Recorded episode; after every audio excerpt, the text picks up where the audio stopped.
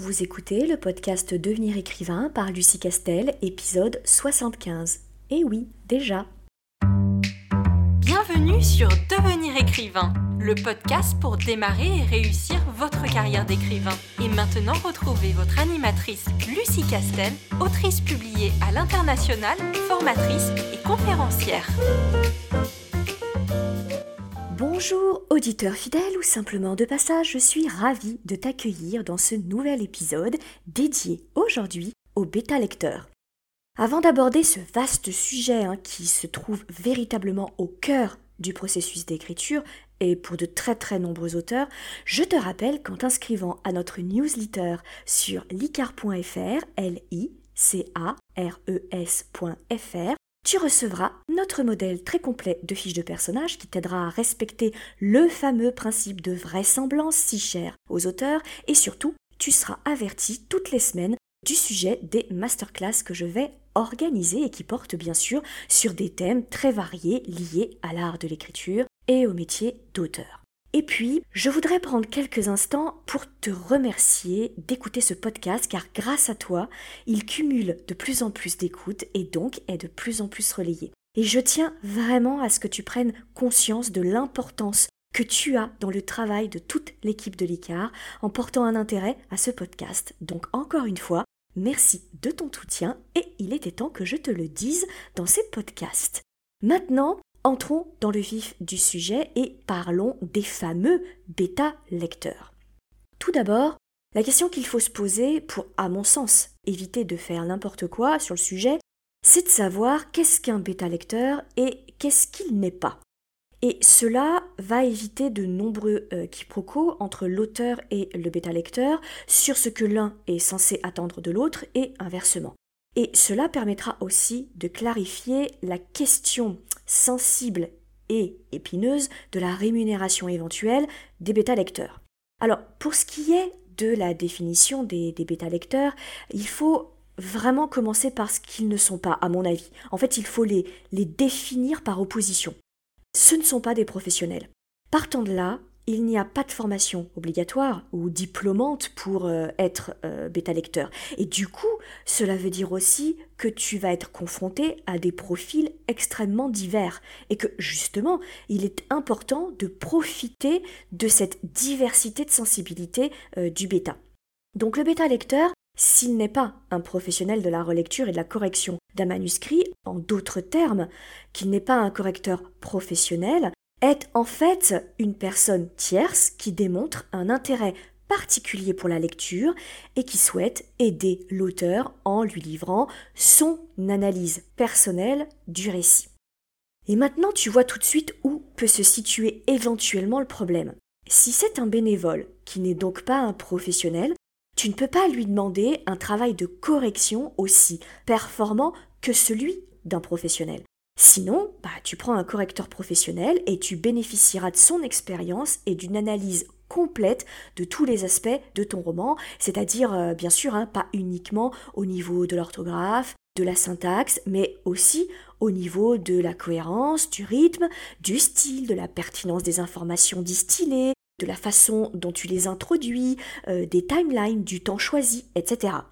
Si tu ne peux pas exiger tout ça d'un bêta, ce dernier pourra difficilement te demander en retour de l'argent, sachant que s'il disposait d'une qualification professionnelle pour être un vrai correcteur, alors il serait un vrai correcteur et non pas un bêta lecteur.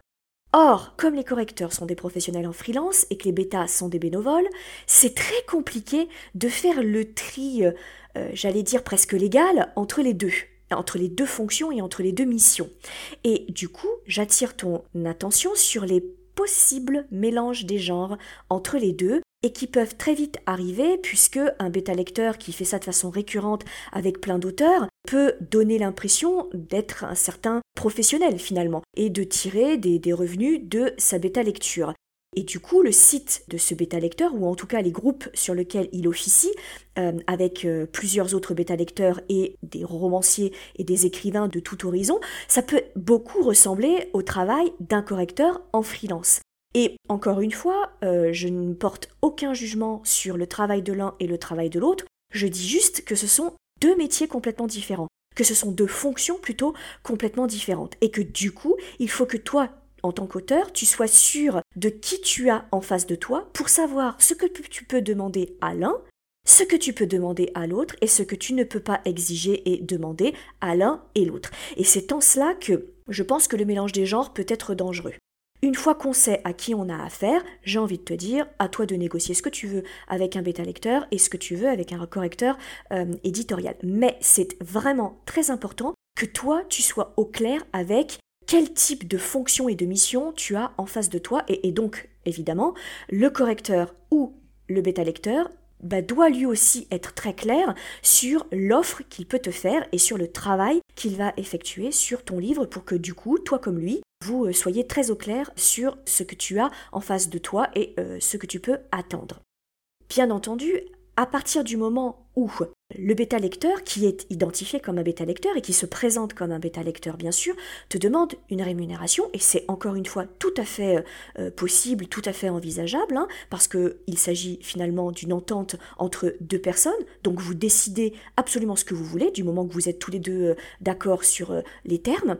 Mais à partir du moment où le bêta, qui donc n'est pas un professionnel, va exiger une rémunération, tu es en droit d'exiger de ce bêta évidemment un certain niveau d'analyse et je te recommande vivement de l'écrire, de le coucher dans un contrat. Alors qui va être très simple, hein, que tu vas rédiger toi sans autre formalisme très euh, compliqué, mais que tous les deux, à un moment, par écrit, vous soyez d'accord sur ce qu'il veut t'apporter, ce qu'il peut t'apporter, et ce, au contraire, euh, qu'il ne peut gérer avec toi et qu'il ne peut analyser sur tout manuscrit. Et là, par exemple, je t'encourage vraiment à créer peut-être, plus qu'un contrat d'ailleurs, mais une, grille d'analyse avec une liste de ce que toi tu veux, sur lequel toi tu veux que le bêta fasse attention et soit, soit vigilant. Alors ça peut être euh, par exemple les répétitions parce que tu sais que c'est un peu ton point faible. Ça peut être euh, la concordance de temps parce qu'encore une fois tu sais que euh, c'est quelque chose que tu maîtrises un petit peu moins bien. Ça peut être la compréhension de la narration. ça peut être aussi la clarté de certains passages. Ça peut être l'analyse de certains personnages, de ton protagoniste ou de ton antagoniste. Ça peut être le rythme. Bref, ça peut être tout ce que toi tu as envie de mettre dans cette grille d'analyse de ton texte que tu soumets au bêta lecteur et bien sûr libre au bêta lecteur de te dire bah là je suis capable effectivement de, te pointer les répétitions parce que j'ai l'habitude, je suis plutôt calé en concordance des temps et en orthographe donc ça je peux le faire. Par contre, pour ce qui est du rythme ou pour ce qui est de la vérification des codes du genre dans lequel tu écris, là très clairement c'est moins ma, ma spécialité. Et encore une fois, tu n'auras pas de reproche à lui faire parce que, je le répète, le bêta-lecteur n'est pas un correcteur professionnel. Donc tu ne peux pas lui demander le même professionnalisme et la même polyvalence que tu pourrais demander à un correcteur. Mais néanmoins, si ce bêta-lecteur te demande une rémunération, euh, même une petite rémunération, eh bien je trouve que c'est plus sain dans votre relation à tous les deux de le coucher par écrit sous forme d'une petite euh, grille d'analyse et puis vous, vous négociez euh, tous les deux ce que tu laisses dans cette grille d'analyse et ce que tu retires selon ce qu'il est capable de te faire ou pas. Clairement, il n'y a pas de règle précise, encore une fois, c'est à toi de voir ce que tu euh, considères comme étant juste dans la rémunération qu'il te demande ou ce que tu considères comme étant euh, au-delà ou au contraire pas assez pour la rémunération qu'il te euh, demande. Alors, bien sûr, dit comme ça, moi j'ai l'air un peu d'insister, mais je trouve que tout va mieux quand c'est écrit. Quand c'est une relation qui ne donne lieu à aucune rémunération, c'est ce qu'on va voir plus tard, tu te reposes sur la bonne volonté et euh, le, bénévolat de, ton bêta lecteur. Alors évidemment, c'est mieux quand lorsque euh, le bêta lecteur te dit euh, moi je m'engage à lire et analyser ton roman en 15 jours et qu'au final, au bout de deux mois, tu es toujours à lui courir après. Ça c'est le risque, mais comme c'est un bénévole et que tu ne le rémunères pas, c'est un petit peu compliqué de lui mettre la pression et de lui dire bah oui mais tu t'étais engagé à lire mon livre en deux semaines, ça fait déjà six semaines que tu l'as envers toi, alors qu'est-ce que tu fais? Tu le lis, tu ne le lis pas? Bon, mais c'est plus délicat à partir du moment où tu lui verses quelque chose, ça te donne aussi à toi une certaine sécurité parce que du coup tu pourras lui dire bah oui bêta mais je t'ai payé en fait. Donc comme je t'ai payé, tu t'es engagé à un certain résultat et à un certain délai puisque tu m'as donné ces, euh, ces délais-là. Donc ça, ça se réfléchit en fait, et, c'est à toi de voir ce que tu, veux, ce que tu attends d'une relation avec ton bêta lecteur. Mais encore une fois, même rémunéré, un bêta lecteur n'est pas un correcteur professionnel. C'est deux fonctions complètement euh, différentes. Et il faut bien que tu sois au clair euh, euh, là-dessus. Alors ensuite, la question qu'on peut se poser aussi, c'est à quoi sert un bêta lecteur, une bêta lecture la bêta lecture, qui donc n'est pas un, correcteur professionnel ni un éditeur d'ailleurs, va jouer le rôle du premier lecteur de la première lecture et du premier lecteur attentif, éclairé et à l'affût sur ton roman. Comme le profil du bêta est par définition très divers, il est probable que le bêta lecteur qui fonctionne avec toi aura une spécialité. Bah, par exemple, ce bêta-là peut être particulièrement doué en syntaxe, en grammaire et en orthographe et posséder un œil de lynx euh, pour ce qui est des répétitions. Autrement, il peut aussi être un très grand spécialiste d'un genre spécifique comme le polar ou la science-fiction et qui du coup pourra t'apporter un jugement très précis et éclairé de la qualité de ton intrigue dans le genre dans lequel tu as écrit du fait de évidemment son recul sur les codes et de sa grande expérience de lecture. Donc tu vois le, grand grand avantage du bêta lecteur qui vient évidemment de tout horizon parce que c'est encore une fois un bénévole qui se manifeste à toi ou que tu euh, sollicites, ils ont des expériences très différentes et surtout, ils se proposent bêta lecteur pour aussi des raisons très différentes. Euh, ça peut être l'amour du genre dans lequel tu, écris, mais ça peut être aussi l'amour de l'orthographe. Et oui, il y a des personnes qui sont spécialisées euh, dans l'orthographe et qui vouent une passion à la traque de la faute et de l'orthographe. On ne juge pas de la passion des, euh, des, des gens. Donc, c'est pour ça que c'est très très très intéressant la bêta lecture, parce que tu vas pouvoir t'appuyer sur ces profils et ces passions ces centres d'intérêt très différents et, qui du coup chacun va apporter quelque chose à la lecture de ton livre. Donc c'est en ça à mon avis, que le, bêta lecteur a une importance très très grande dans le travail, dans le processus d'écriture du, euh, romancier.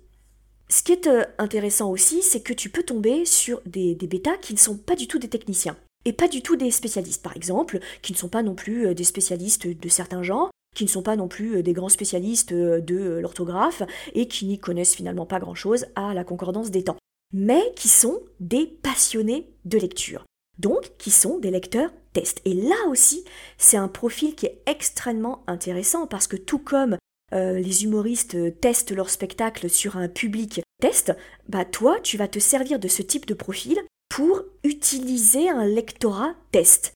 Et ça peut aussi être très intéressant que tu aies juste un ressenti de lecteur qui te dira pas s'il y a des répétitions, s'il y a des problématiques d'orthographe ou de concordance des temps, mais qui te dira en tant que lecteur, voilà comment moi j'ai perçu euh, le déroulé de ta narration, est-ce que j'ai compris, est-ce que j'ai aimé, est-ce que ton cliff de fin, ta révélation finale a provoqué chez moi euh, un effet waouh ou pas trop, est-ce que je suis passé à côté du personnage principal ou au contraire euh, est-ce que je l'ai adoré, est-ce que euh, pour moi ton antagoniste a été crédible, euh, charismatique ou pas, etc., etc.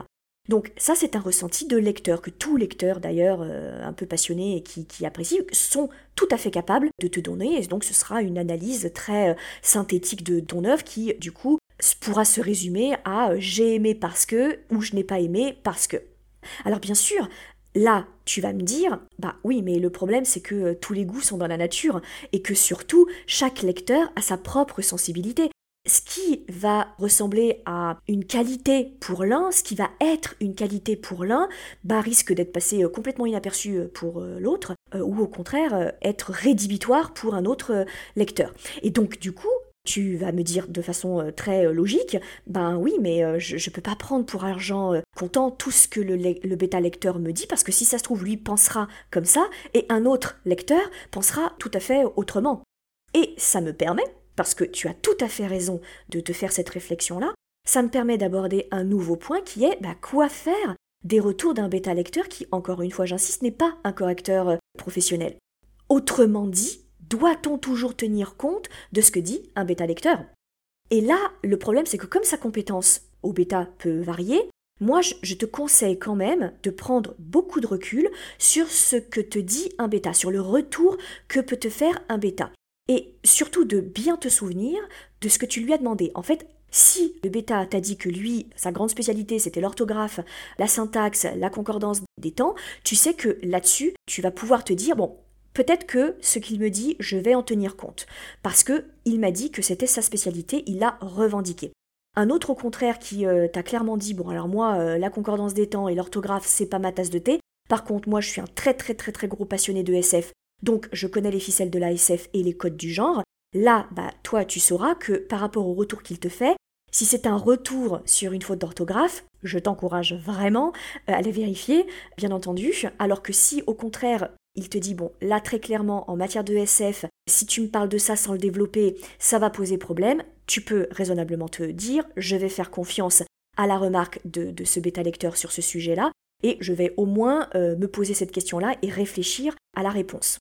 Donc ça, c'est extrêmement euh, important. Alors du coup, moi, ce que je te conseille, dans un sens comme dans l'autre, c'est pour les premières fois en tout cas, euh, quand tu auras pas trop trop encore l'habitude de travailler avec ce bêta lecteur, c'est de faire des contrôles par sondage. Par exemple, si euh, ton bêta lecteur, sa spécialité, c'est l'orthographe et qu'il te pointe des fautes d'orthographe, et eh ben régulièrement, tu euh, fais quelques petites vérifications. Tu fais une sorte de sondage et d'un contrôle qualité, en quelque sorte. Donc tu ne repointes pas tout, parce que sinon euh, ça a peu d'intérêt, mais voilà. Et, si tu vois qu'il y a un sans faute et que toutes les, les, réponses et les remarques de ce bêta lecteur sont à chaque fois justes, tu peux te dire que effectivement, il avait raison, sa grande spécialité, c'est euh, l'orthographe, la, concordance des temps, etc., etc.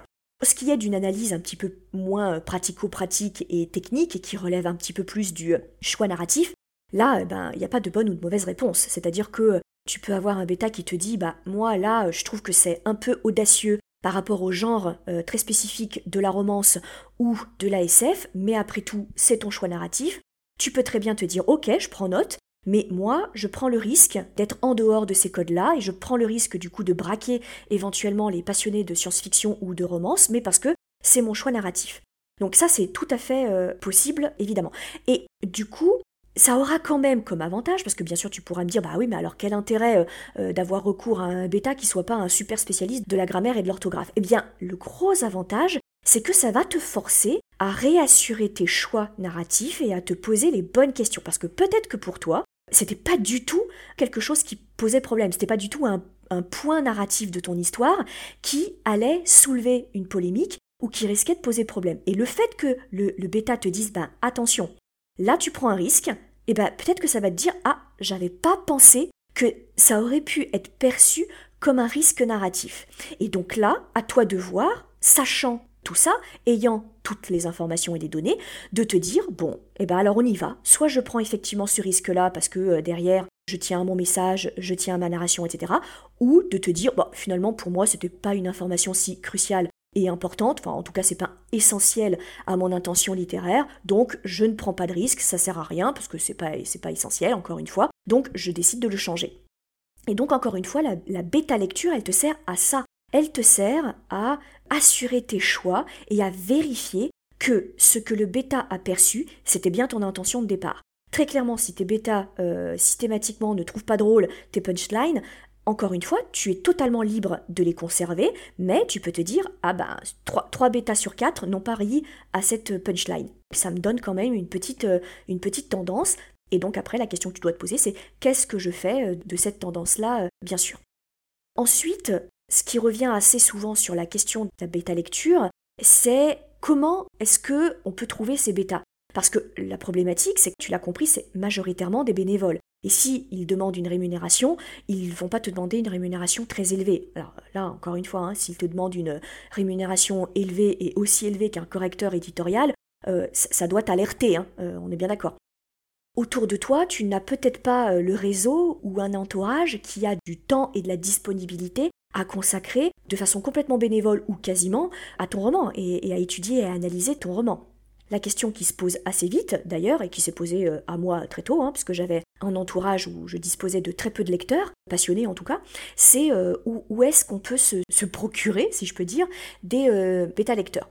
Alors, il n'y a pas de site magique hein, ou de formule magique, bien sûr, hein, encore une fois, Internet regorge de groupes et d'offres, de forums autour de la bêta-lecture. Là, il va falloir que tu fasses un petit travail de recherche, que tu ailles sur les Discord ou euh, les groupes de euh, passionnés de lecture, voire de euh, bêta lecteurs. Hein. Tu as des, sites internet qui te proposent des bêta lecteurs moyennant une petite rémunération. Et puis tu as aussi des groupes de lecture. Et quand tu as des groupes de lecture, forcément tu as des lecteurs passionnés. Et dans le lot, si tu poses une annonce, bah, tu auras des personnes qui seront ravies de découvrir un nouveau talent et de te donner leur analyse. Mais là, tu vas être un peu obligé de faire un travail de recherche. Tu vas aussi être obligé de tester des euh, bêta-lecteurs.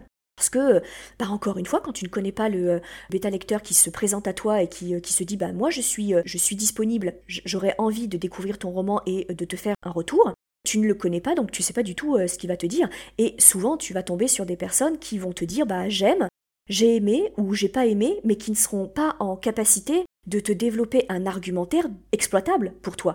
Et vraiment l'important, quel que soit le retour qu'il te fait, c'est qu'il soit exploitable pour toi. S'il se contente de dire bah moi euh, j'ai pas aimé le héros, euh, j'ai pas adhéré à l'univers, je l'ai pas trouvé crédible, mais qu'il ne te dit pas exactement ce qui lui a fait penser ça et conclure ça, toi, on est d'accord que ce sera complètement inexploitable. Donc ça ne sert strictement à rien, une lecture de ce genre ne servira à rien.